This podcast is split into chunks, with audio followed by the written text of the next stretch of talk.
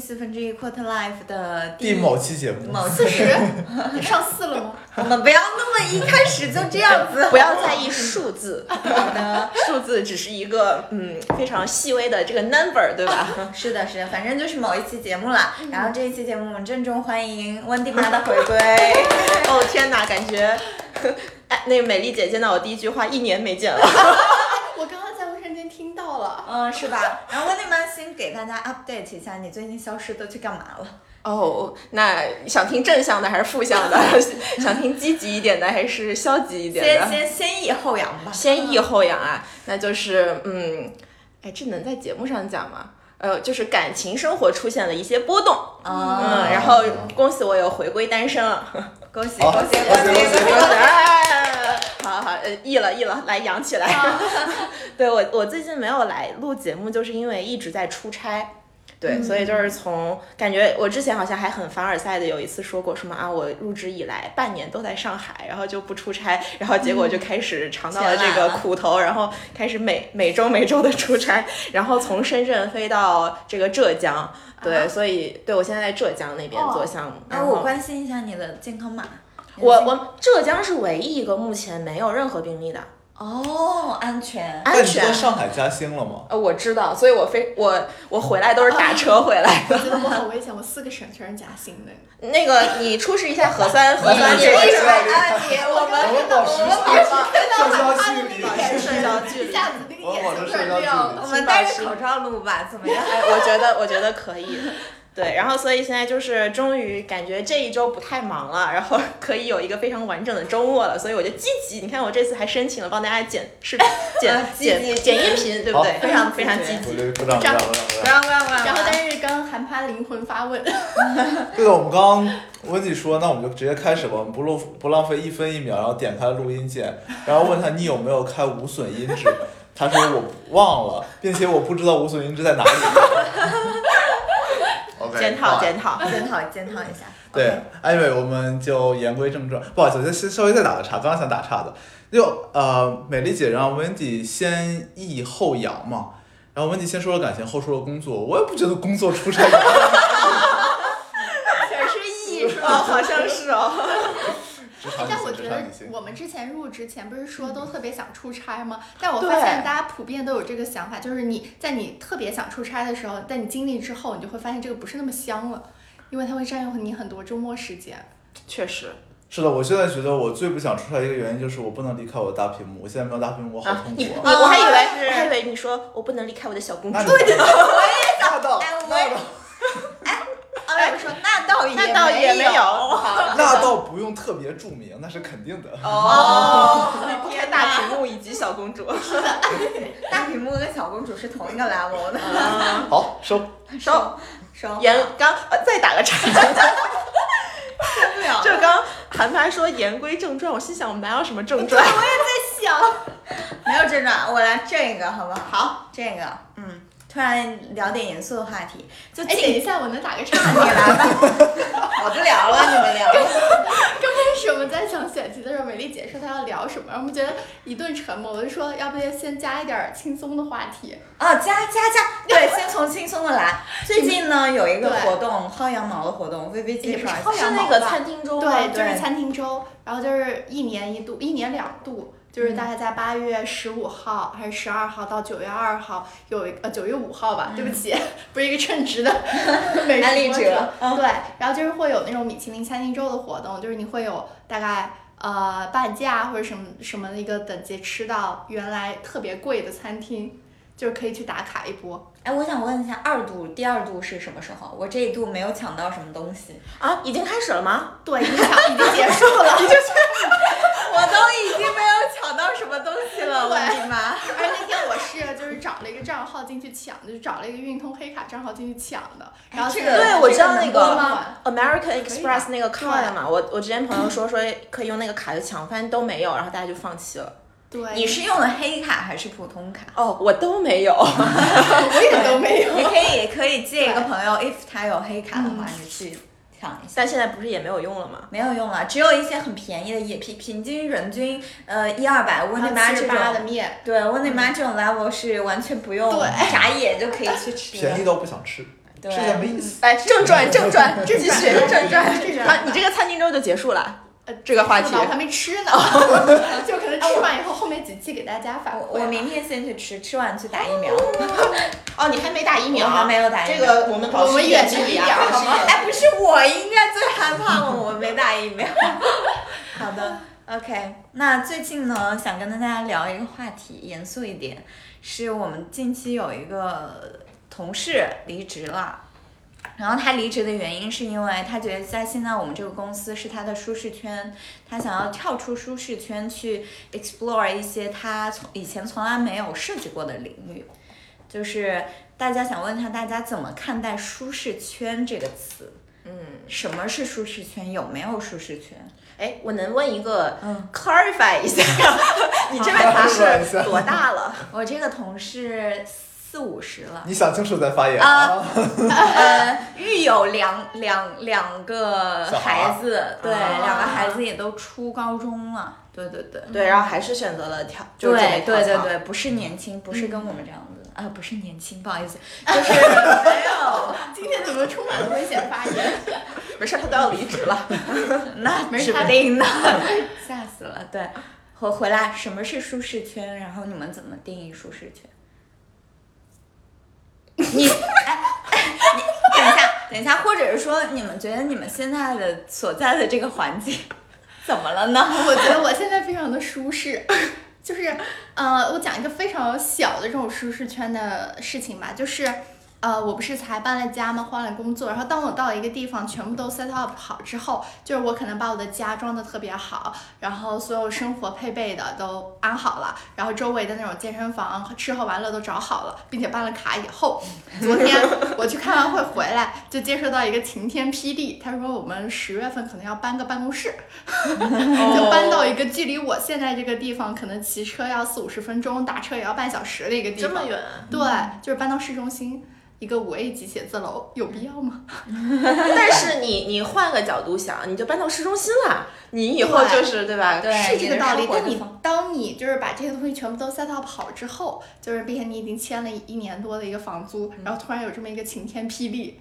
就是那那种时候，就是逼迫你去跳出舒适圈的一种，哦，情境这个是舒适对我觉得圈这个是 OK。嗯，对，我我我觉得其实舒适圈，我在我看来是有两种定义啊，一种是说比较呃字面意义上定义，一种是我觉得它的实质是什么。先说第一种，我觉得它的你要最后一个说，我先说点比较浅显的。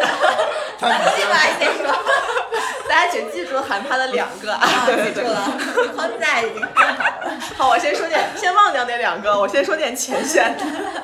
嗯，我我觉得最近我的这个感觉就是，呃，我的舒适圈可能也是有两个方面，但不像韩寒这种。呀。有呀，你让你让薇薇现在先说的怎么对，我觉怎么办？得我太浅显了，我是在幼稚园，现在我我可能已适经升到中一点，高中了。韩趴的这个两个方面是立体的，我的是平面的。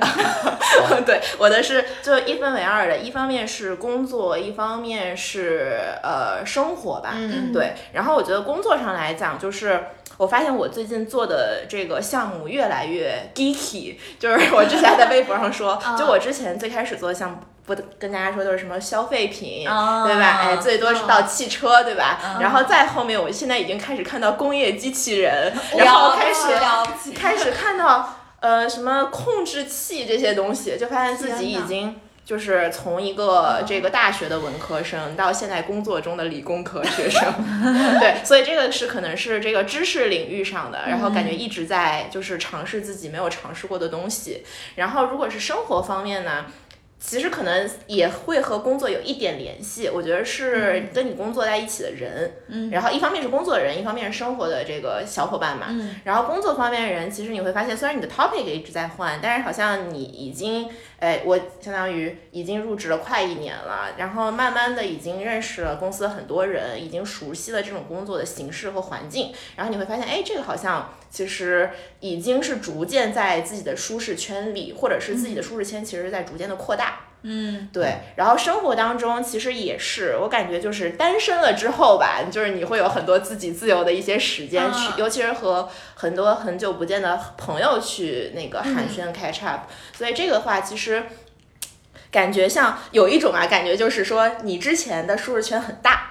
然后就可能说交际圈很大，嗯但是你慢慢的由于自己固定了一些呃这个感情关系、生活上朋友关系也好，你就会缩起来。但是你现在突然发现，哎，这个常态被打破了，你现在又又又把这个圈子走出去了，又走出原来那个大的圈子了。嗯对，哎，但我觉得我和温蒂的一个就是情境，可能都是被动的，可能有有一些被动的去打开了这个舒适圈，嗯。但美姐刚刚提到的可能更主动的去。那我还来来立体，来立体的上价值的具体一下 没有，没有没有，就是我一直觉得舒适圈的定义是什么呢？就是你可以游刃有余的处理你需要去处理的所有事情，无论这个事情是工作中的事情还是人际关系的事情，你可能碰到了新项目，你可能碰到了。哦，如果你碰到新的行、新的行业、新的项目，那可能稍微有点不一样。你可能如果能妥善处理，它也是你的舒适圈。那更不用说一些绝大多数公司做的事情，就每一天每一天做的事情其实是循规蹈矩的嘛，那更可能是你的舒适圈。然后人际关系其实像温迪说的一样，当你跟你周围的社会关系熟络以后，然后如果也没有非常非常复杂的东西的话，你可能处理 manage 的很好，那可能这也是你的舒适圈。那由这个推导出来，就是说，我觉得大家对舒适圈会有一定的理解上的偏差，就是大家会把舒适圈和非舒适圈理解成旧和新的关系。就舒适圈一定是一个旧的，一定是一个现成的。那我跳跳出舒适圈，三号就是尝试一些新的东西。但我会觉得这个东西不是新和旧之分，回到最根本，我现在所谓的那个定义就是游刃有余的处理你应该处理的、你需要去处理的事情。那这种情况下呢，比方说像 Wendy，博学多才，学习能力出色，对吧？团队 team member 我来好，那个收收一下，稍微一下，收一下，讲就。是 even 他接触到了不同的行业，接触到不同的项目类型，去接触不同的客户，接触不同的同事，接触不同的 team member。他如果是能很好的处理这段这种关系的话，能很好的 catch up，嗯，那我觉得这个东西，你说他有没有跳出自己的舒适圈呢？我觉得不好说。因为如果是我一直在做这个东西，我做的很舒服，虽然它是新的，但我还能 manage 的很好，那我有没有跳出舒适圈？对吧？哎，我我稍微打断一下，我嗯反正还有一个价值没上啊，就我。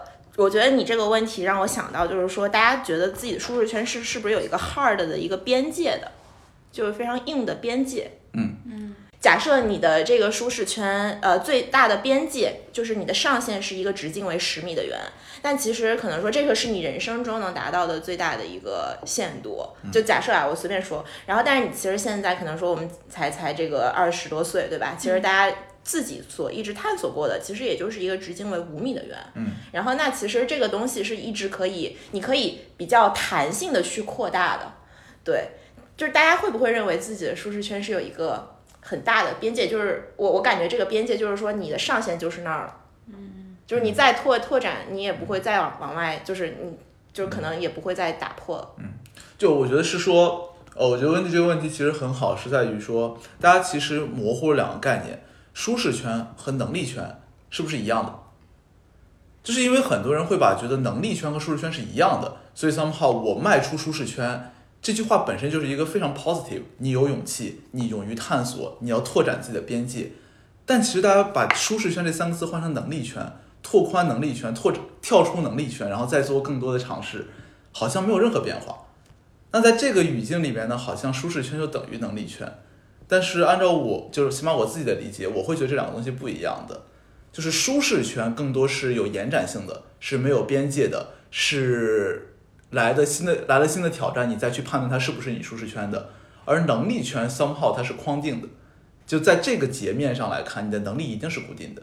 你不会说我因为突然来了一个新东西，一个新的挑战，我的能力圈突然被扩展了，不会这样的。但是来了新的事情以后呢，你的舒适圈会被扩展，因为你发现 OK 这个新的东西我以前没接触过，但是我做起来好像也很舒服，我也很乐在其中，那好像我的舒适圈又扩了一点点。嗯，但是刚刚说那个，我我有感觉，就是其实你要是跳出舒适圈去尝试一些你的东西吧，你的能力圈也是可以跟着一起增长的，并不是说他们两个对，其实这是限制对我跟 VV 的观点也是一样，就是呃，相当于一个并级和一个并级子级的关系嘛，嗯就是但是这两个级的关系是能力圈的弹性没有舒适圈的弹性那么大，嗯因为你舒适圈。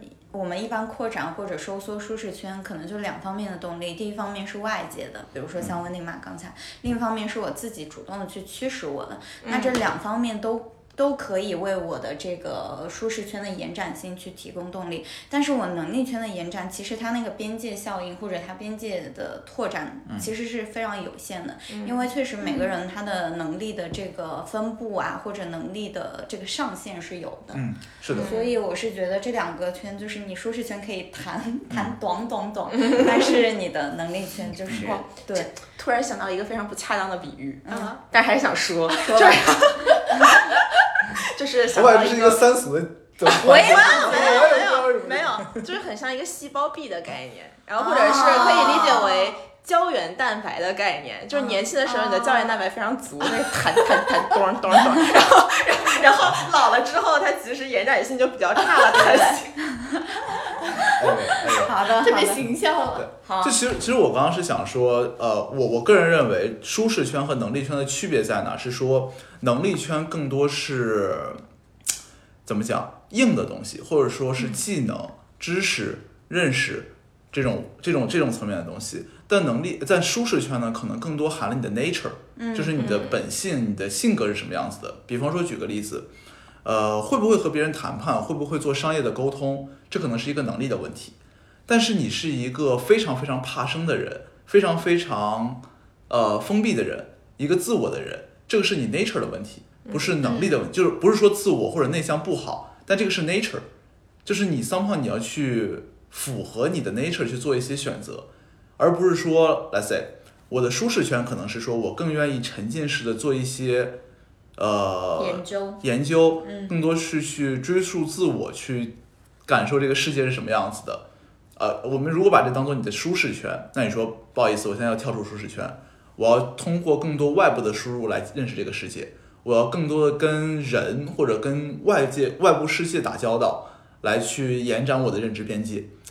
那这个过程中呢，你可能在不断拓展你的能力圈，你可能学会了跟别人怎么沟通，你学会了怎么去观察世界的人和事。但是呢，这个东西可能跟你的舒适圈、跟你的性格是违背的。你可能最后发现，哎，我有这个能力，我做这个尝试，我好像也成功了，但我可能会觉得不舒服。嗯，这里我其实想问一个问题，这就想到我们之前讲的那个木桶理论嘛，嗯就是刚刚韩帕讲的两个观点，其实是我到底要在我现有的基础上去把我的长板做到最长，嗯还是说我有另外一种选择，我是让我所有的板都平一点，就是比如说我是个内向的人，那我尽量让我这个内向。不足以对我的整个的职业发展啊什么的造成一定的阻碍，成为我的那个最短的板。那你们怎么看？就是比如说仅在职场的环境里，你们觉得是发挥把它做成一个对立的选择题的话，是你们觉得是把长板做到最长比较好呢，还是说我要做一个平的平平的这样的木板？我我我觉得老实说，其实我会觉得这个是一个伪命题，嗯因为长板理论和短板理论，我们更多是说的是在技能、在能力层面上的东西，嗯但它没有说到人的性格。嗯我不会觉得说，比方说啊，我是今天是一个很内向的人，那内向对我来说到底是长是短呢？对吧？你不好说，嗯这就是 nature。所以我更多觉得是说，在性格这个层面，匹配最重要；在能力这个层面，哪个少都不行。嗯但是在当然我们都知道哪个少了都不行，但是在短时间内又没有办法把所有做到一百分的情况下，我们再来讨论在能力那个层面上是长是短哪个更好？这是短板理论赶紧修修好，还是长板理论突破天际？嗯嗯，对，可以可以我会觉。得 nature 这个层面就嗯，对，我们把这个问题的背景 clarify 一下 Clarify，clarify 一下，对，嗯就是我们现在刨除一些性格的因素，然后就仅就在能力这方面，我们长板和短板讨论一下。嗯嗯，大家现在也工作其实一年了嘛，对吧？就是你们觉得这两块儿，其实在一个 short term 很短的时间内，你们觉得是长还是短？应该怎么操作？嗯，就是你们想一想，你们在生活中嗯谈到一个人他的工作能力，你们最多会议论是什么？就如果一个呃平平无奇什么都好的，那他可能不是被单拎出来说的，嗯就是大家可能会谈到的，要么就是特别在某一方面有特别的优势，特别突出，或者是说你做了一个什么样的过失。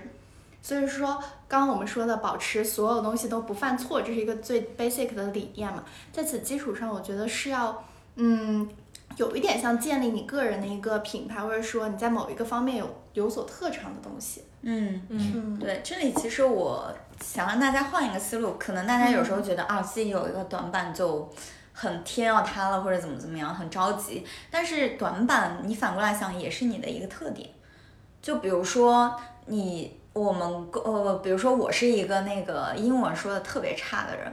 我就是，如果我上国外项目，那些人就是说，这个就是影响到我们公司的一个对外的 reputation 了。那老板 somehow 就不会给你上英国国外的项目，然后就然后就可以可以，然后就一直上国内的一直项目上国内的项目。对，所以所以所以就是长板和短板都是一个人的特点。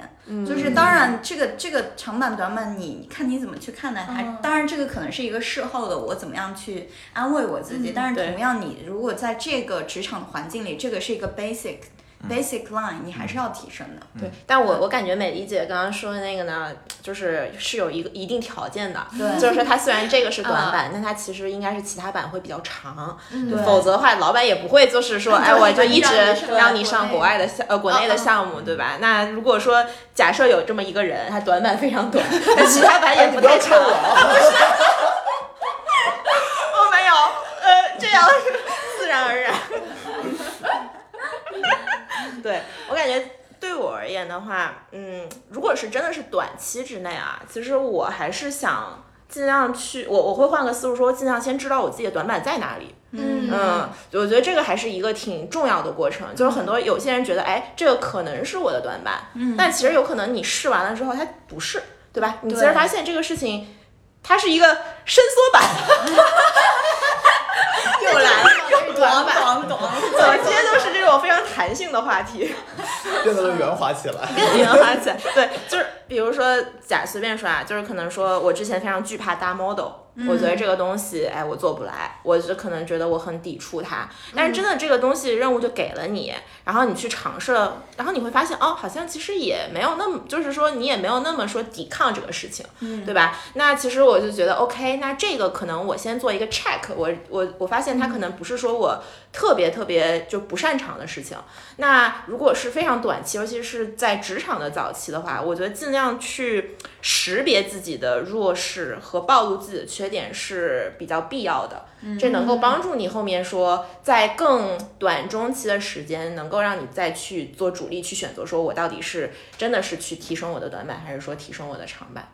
对，所以我觉得可能最前面那一步是比较重要的。嗯，所以刚刚温妮妈形虽然是在讲长短板的理论啊，但是形一个形象的例子是说我怎么样被动的拓宽我的舒适圈，以及提升我的能力圈，在搭 model 这里。嗯呼应了这个非常好。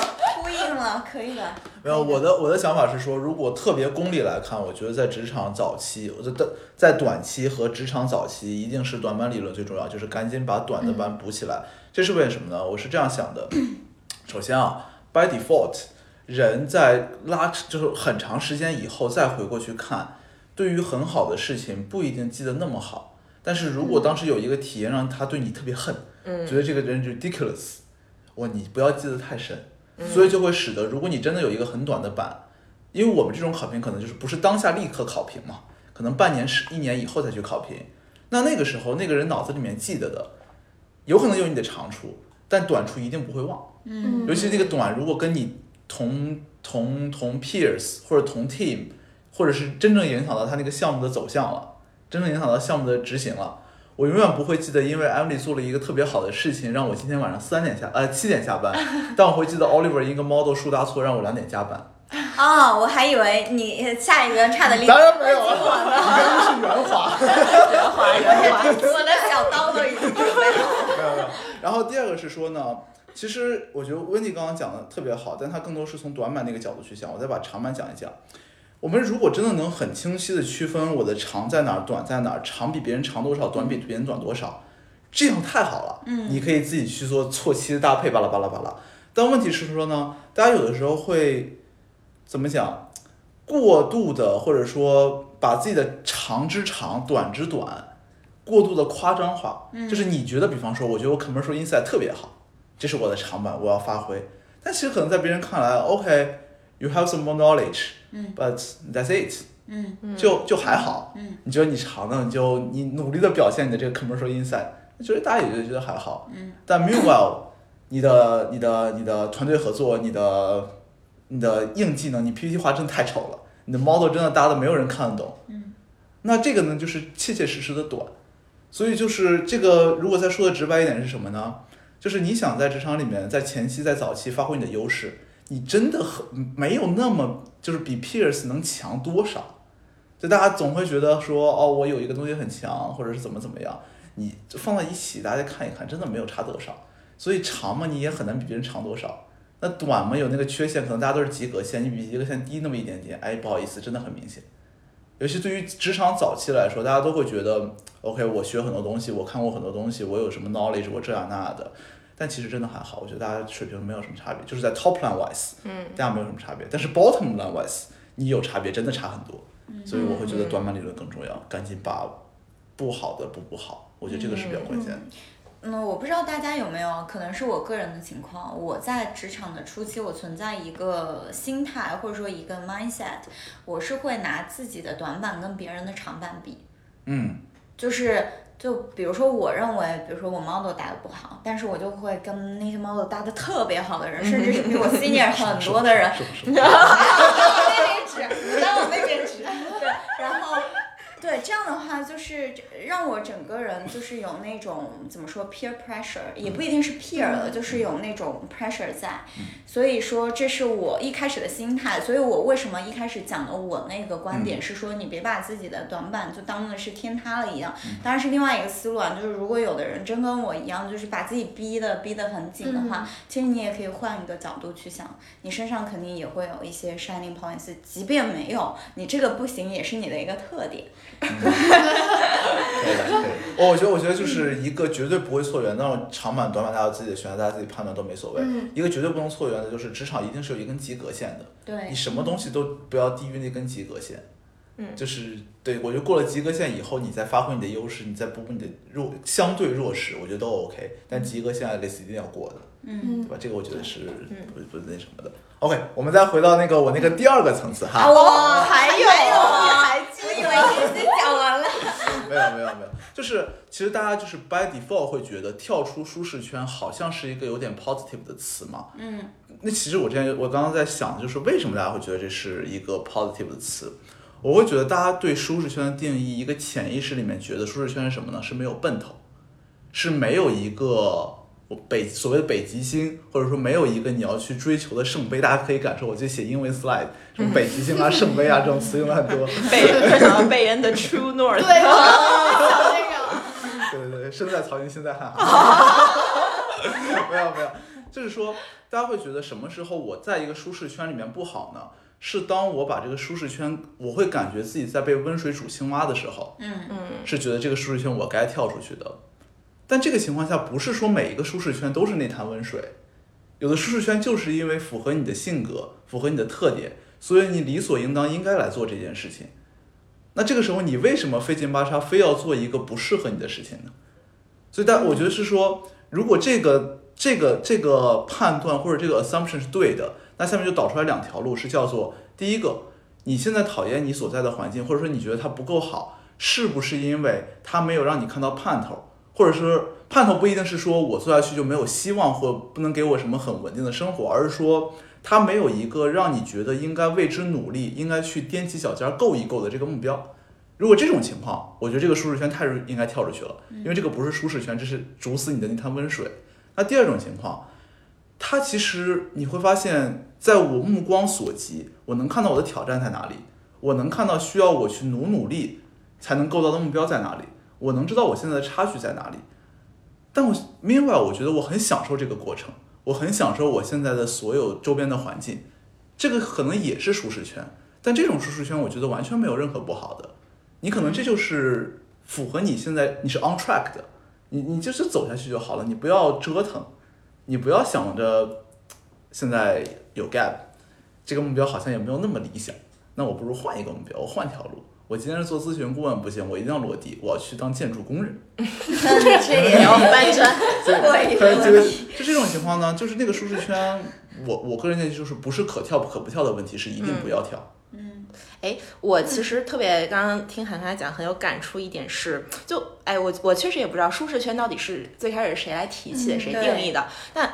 就是在我听下来啊，我突然突然可能有一个非常极端的感觉，就其实就是你这个动作其实是叫做叫做跳出不舒适圈，就大家可以去想一想，就可能这是我的感触啊，就是说你为什么真的要跳出这个圈儿，就是因为你不舒适了，有可能是因为你不满足了，也有可能是你待的不舒服了，对吧？那其实三炮都是不舒适圈嘛。对，这个如果你如果你觉得你很快乐，你很哎呀太开心了你就，不会想我要出去。对，你就不会想你要出去，对吧？你只有当你觉得你不开心了，或者你觉得啊没有被，哎，我可能还可以再够一点儿，我可能是因为我不满足我自己的现状怎么样，还是不舒适呀。嗯所以我我个人感觉，其实是不是一个自古以来大家觉得说啊，其实是一个非常 positive 的跳出舒适圈，那其实就是一个跳出不舒适圈。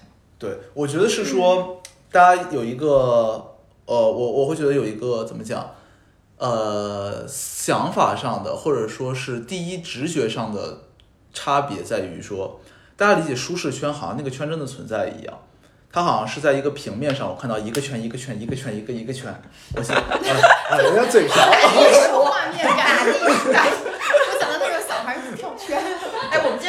形象，整个对。播客录的。可以可以，不错，真的比比嗯。那种对对，anyways，就是大家好像真的觉得有那个圈，我在这个圈里面不行，我要 step out，我要去到旁边隔壁的那个圈，或者是说我看到别人所在那个圈，但其实不是的，生活是一个流动的河流，它不是说你现在就静止的处在某一个平面上，它不是三，它不是它不是三维，它前面也是个二维，它是一个流动的东西，或者它是个四维，你要看到前和后的问题，所以它不是说 OK，我就现在按照我目光所及的我这个 track 走，我就永远在我定义的那个圈子里面。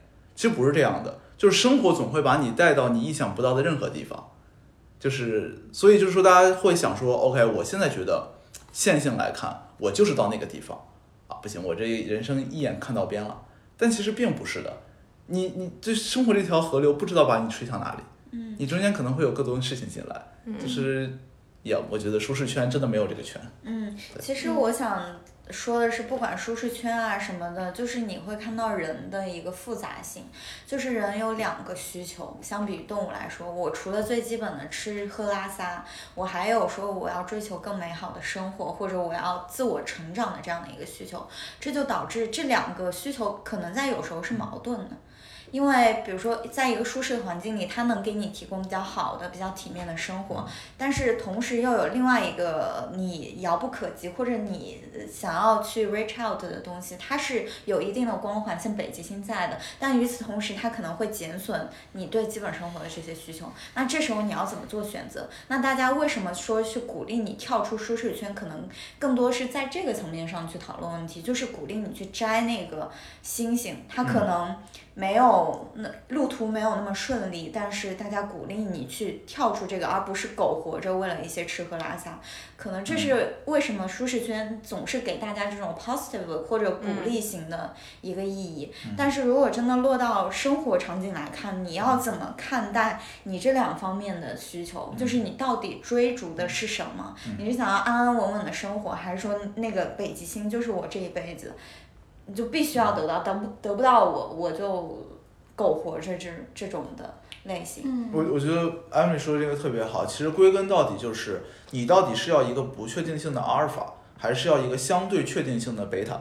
举例就是说，大家都所有人都学过数学期望，我现在去跳出，我就我所谓是跳出舒适圈，我怎么感觉我好像没没学过？哎，这就有点儿 echo 到第一期还第几期，所有人都那个什么管理学之 父，对对，是我一段。好，继续数学期望，数学期望。就是假设说我现在在 on track，我看到我这个正常去发展，比方说我十年以后一定拿到五十分，假设啊，也就是五十分就在整个社会的阶层里面可能就中级五十分，那我现在要去做这样一个决定了。我是要沿着这条相对来说没有太多随机性的路去走，当然它中间也会有随机性，也会有各种事情进来，但相对来说它可能比方说有 ninety percent 它是可以成立的，还是说选一个百分之五十做到一百分，百分之五十你可以就是零分，对吧？我觉得这个是大家其实最感触，就是最有真切感触的选择题，而不是说跳出舒适圈 or not，而是说稳定的五十和 maybe 一百 maybe 零，嗯，这种情况你选哪个？那我觉得这个问题是说呢，这个一百更多是我们现在看到那些在上面那些人，好像他们达到一百分，这就是我的北极星了。但问题是呢，这个背后有一个 underlying 的认知错误，叫做认幸存者偏差。就是如果说那个一百和零各自的概率都是百分之五十，那我最后的期望就是五十。somehow 跟我现在安稳还差不多，甚至比安稳高，因为我安稳的概率不是百分之一百，嗯，那我可能是个四十几的期望，那边是五十几的期望，我想都不要想，我肯定跳出舒适圈。但问题是说呢，它并不是五十五十，嗯，它可能是百分之零点零零零零零零零零零零零一，嗯，和一减去刚刚上面那个数。九十九点九九九九九九九九。对，但问题它不是这个样子的，所以当你面对这个抉择的时候，就很难用理性去 justify 你该不该做这件事情了。嗯，我觉得就是赌一把，你要不要赌这一场？所以我觉得舒适圈可能就分两步嘛，就刚刚美丽姐说的，我们要先知道说自己有没有想追求的东西，想要让自己去发生这个生活的改变。第二是当当你真的面临到这些改变，我们可能就像海妈说的，去你愿不愿意去接受这个挑战？你会用什么样感性或者理性的方式去判断自己会做一个什么样的选择？对，嗯对，所以就是之前我也在跟朋友聊，就是如果我们说在现在这个时间，或者在我们这一辈儿来看，家庭环境或者家庭物质条件特别好的朋小朋友，和家庭环境相对没有那么好的，就是工薪阶层，甚至说相对来说没有那么小康的家庭，这两个这两个小孩儿，他最大的不同点到底在哪？我们最后觉得是说，前者可以更加坦然的、更加心安理得的去试一试那个阿尔法，去赌这一波。但后边的那个呢，somehow 他不敢赌的。对。他如果赌了以后，赌赢了，赌赢了，赌输了，赌输了怎么办呢？嗯。我可能甚至再往下，就是整个社会那个大阶梯上，我再往下滑一滑。就这个，我觉得是现在这个时代好和不好，或者说起点高和起点低的人，或者说自己的那个 base 够不够扎实的人，他最大的不同点，或者说他们最大的特权，就在于他们有失败的能力。对，嗯这个我觉得是最难。但是 somehow 我又回到之前，呃，也不是之前 some，我觉得可能是跟朋友聊或者怎么聊的，就是命运这两个词。好大，我们已经又又更立体了，不，这是虚一点的嘛？就我们刚开始虚一点都在最上面。嗯就是赵就赵老师也在看这个东西，就感觉很有道理。命运其实是两个词来的，它是命和运，命是起点，运是路程。命可能是说你在降落在这个世世界上那一刻，嗯你在哪个国家，你在哪个时代，你在什么样的家庭，你爸爸妈妈是什么样的人，嗯你周围有什么亲戚朋友，那一刻就已经决定了。命是永远改不了的，就你落你你你哭的第一嗓子就决定了你这辈子就是这个起点，嗯但运是不一定的。嗯对吧？就是运，我觉得是是这个世界上很怎么讲很美妙的一点，嗯就是你既能看到在上面的人落下来，又能看到在下面的人爬上去，哇，这个太太太太那太好玩了。但相应来说，因为你也有很多你抓不到的东西，不是你可以通过逻辑线性外推推出来说我做什么就怎么样的。是的，So，尽人事听天命。哎，每次聊到最后都是对，就这样吧就是这样吧。我觉得非常佛系已经已经我们已经从这个地表上升到外太空了。对，然后就现在又飘着看，哎，这些人的命运。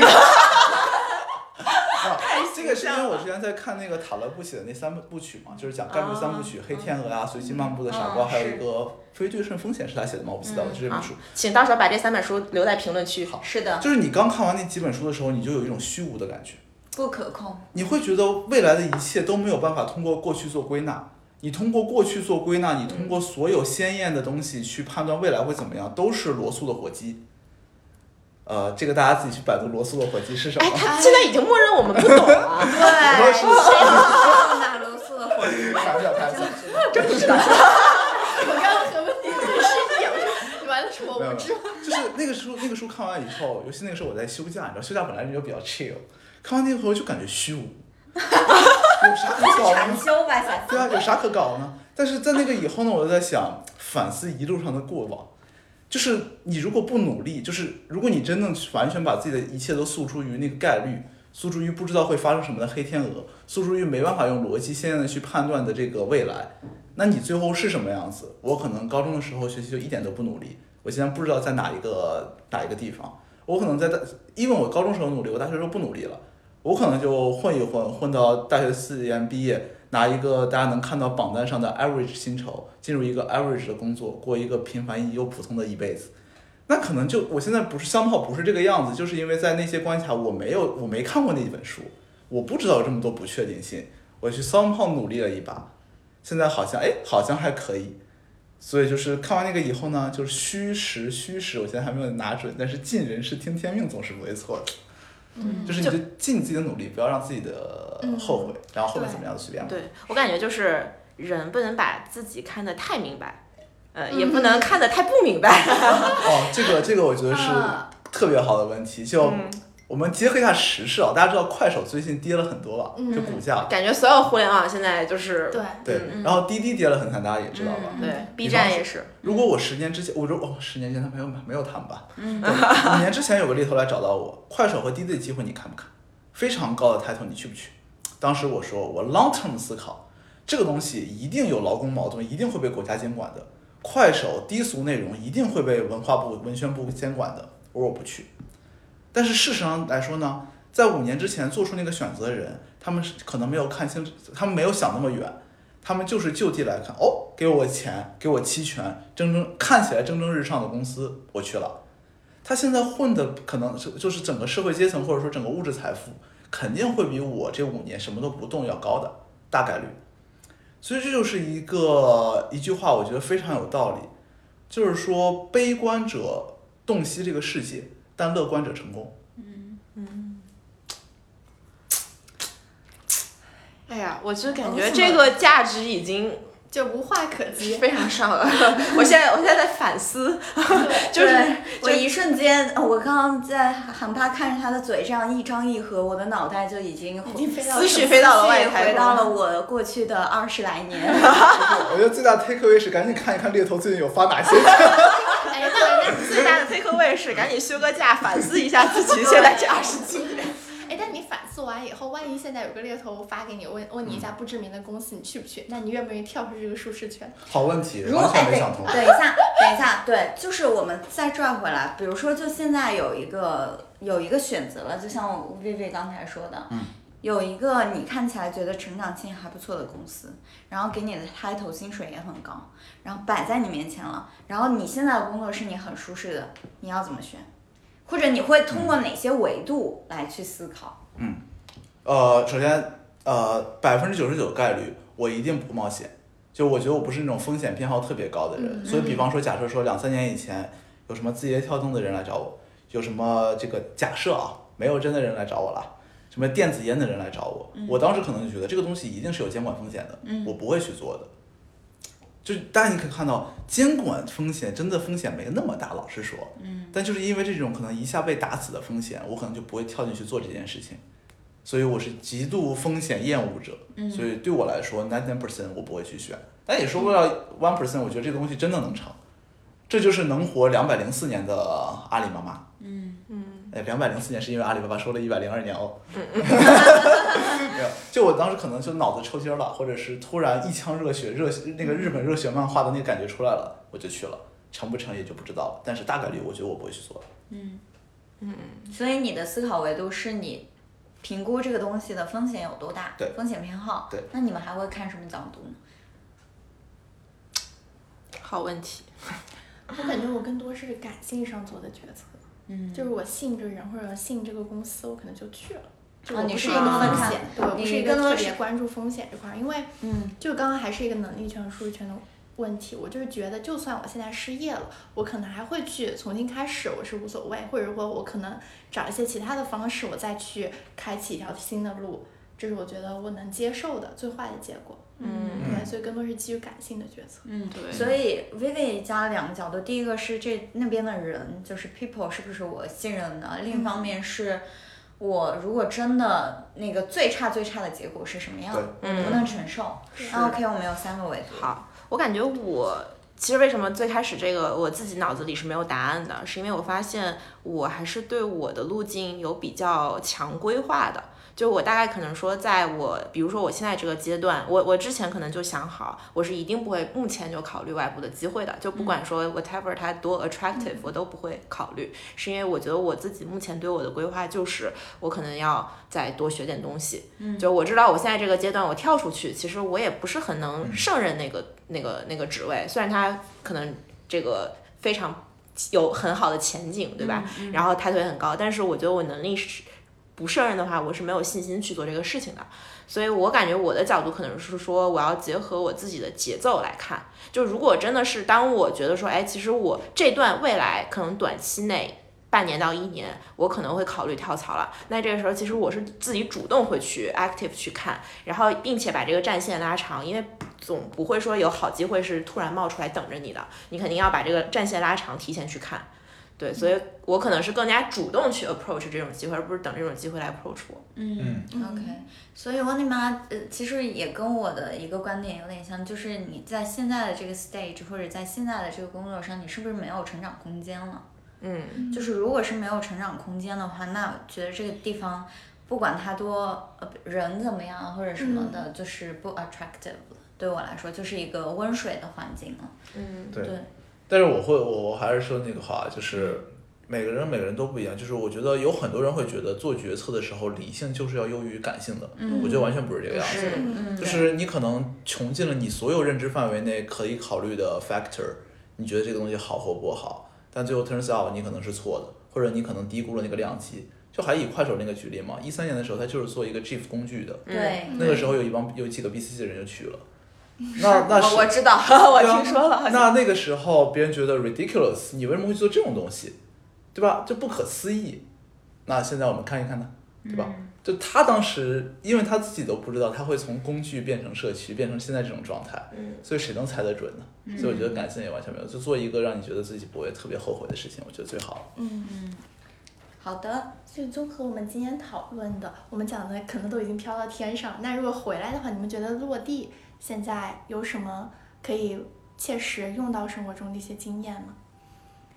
嗯我刚想了两点啊，一点就是你们提到的，就是韩帕讲的那个命和运的问题，就是一个是我们自己的努力有没有达到，就把短板都补齐了；一个可能就是剩下就就听天命，一些命运的事情咱们就不要管了。然后第二个，第二个是什么来着？我先回忆一下，对，为你飘得回忆太远了。我来抛个砖，就是我是觉得现在很多人看问题的角度是线性的，嗯，或者说是聚焦在某一个点上的。我自己也不可避免会这样，但是你其实这个世世界或者整个人生的复杂性要多得多。你其实尽量可以以一种动态或者放远一点，也就是说把格局放大，去对考虑问题。对对我就感觉我自己就是今天最大的 take away 是要有时间去审视自己。就我觉得这个审视自己，不管是自己目前的短期能力、短期需求，包括长期的规划，都是需要不断的自己要 take 时间。就你像韩寒说休假，对吧？或者是对你的休假，这个位是所以有一个 有一个有一个非常这个可能说长的 break 的时间，帮助你去思考也好，或者是说落实到每一周，呃，你自己可能说去审视一下自己也好，所以还是要，我感觉最大的 take away 是这个。嗯嗯我觉得我的 take away 或者说自己的一点想法就是说，因为我知道我们的听众 somehow 都是在自己领域里面，在同龄人里面已经算是佼佼者的那帮人。你不是 top 百分之一，你是 top 百分之五了。就无论是在职场、在学习中、在科研领域、在各方面的。呃，我觉得如果有一句话想跟这些人共勉的话，就是做个普通人真的没什么不好的，就哪怕是你定义的普通人，就是因为 again 还是那个问题，普通人就按照我们就大家现在那个路啊，你的普通人其实已经不普通了，你已经是拿到那个贝塔收益了，嗯就是没有必要天天拿着自己的贝塔去跟人家的阿尔法比，我靠，我哪哪不如人家，嗯，就真的没必要，就是做个普通人挺好的。对对嗯，我想起来有最后一点了，好，就是非常完美好，就是为了有这样一个闭只有我环。对，真的真的就是害怕说那个，就是我刚刚他们讲呃那个，就我觉得 nature 和你能力这一点嘛，就匹配下来，就是你是什么样的人，你就做你舒适圈范围内去做的事儿，就不要那种拧巴和内耗。嗯就内耗一点儿，就是说，像刚刚美丽姐说，我我一定要拿我自己短板去跟长板比，但其实我并不是这种性格或者适合去做的人，那其实就是没有必要的，对嗯就自己舒适。不要这个点我记得好像是那个，我想想啊，钱穆的那个中国文化十二讲里面有一讲讲人性还是天性，我记不住了。嗯，反正就我很早之前看的时候，他其实就讲说，你做的事情应该符合你的特性，而不是去追求一些你觉得别人看起来好的东西。嗯啊，具体内容我记不住了，而且好像还有点文言文，我其实也看不太懂。大家感第四兴趣本书，第四本书，加上请加上看那评论区。好 好。我们赶紧收一下，不然很怕又要说第五、六、七、八。评论区要写不下了。这些人的命运。哎，你把这五本书分成五条来写，下面可以按一下评论数量。好那我们每个惨啊！人再去回复对，回再再增加一我条二十了。对，二十本书了，可以的。可以可以。可以的，好，那今天我们的节目就是这样，也希望大家对呃，就是今后的路能够走得更加的自洽，然后也不要过多的内耗，也希望大家如果有对这个话题舒适圈也好，长短板理论也好有问题的，可以在命和运，命和运 有不一样的看法的，可以在评论区里去留言。嗯，好。好，那我们下期再见，拜拜。拜拜 不是，下期再见了，温迪。太太逗了！刚刚美丽姐其实指了一圈，是想让我们挨次发个言，对然后结果 他爸说再见。好，那我们就再见吧，不挣扎了。好好的，拜拜拜拜。